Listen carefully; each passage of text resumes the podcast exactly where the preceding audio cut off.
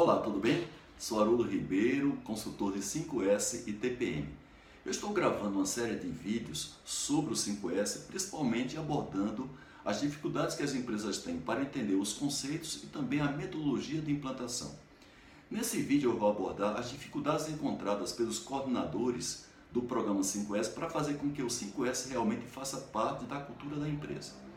A primeira questão é se o perfil desse coordenador é um perfil adequado para o 5S. Primeiro, se a pessoa se identifica naturalmente pelo seu perfil aos conceitos e à prática do 5S. Depois, se essa pessoa tem uma liderança natural, porque vai precisar dessa liderança para tratar o programa junto aos diversos níveis, diversos níveis de hierarquia da empresa. E se essa pessoa tem um livre acesso aos diversos, diversos níveis de hierarquia, principalmente para a direção e para gerências.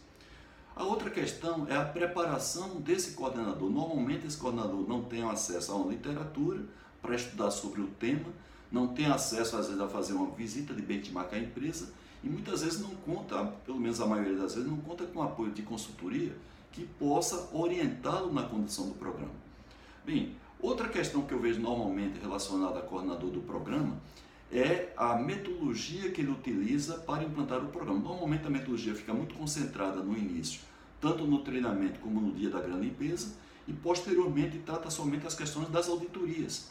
E falta, portanto, nesse tempo de implantação, atividades permanentes promocionais que visem motivar as pessoas de todos os níveis na implantação do programa, inclusive garantindo que novos colaboradores que entram na empresa também sejam treinados.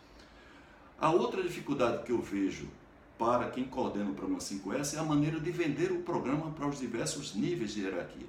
É muito importante que ao vender fique claro para cada nível de hierarquia, cada público-alvo, primeiro, qual é o objetivo do programa, quais são os benefícios que o programa vai causar para, para cada nível deles e a linguagem que vai ser utilizada nessa, né, nesse treinamento, nessa disseminação dos conceitos, ou seja, a venda do 5S tem que ser uma venda muito bem feita para os diversos níveis de hierarquia da empresa. E outra coisa importante antes de terminar esse vídeo é mostrar que o 5S não é um programa puramente técnico, que você faz, vai fazendo ao longo do tempo as melhorias. Ele também entra num viés motivacional participativo.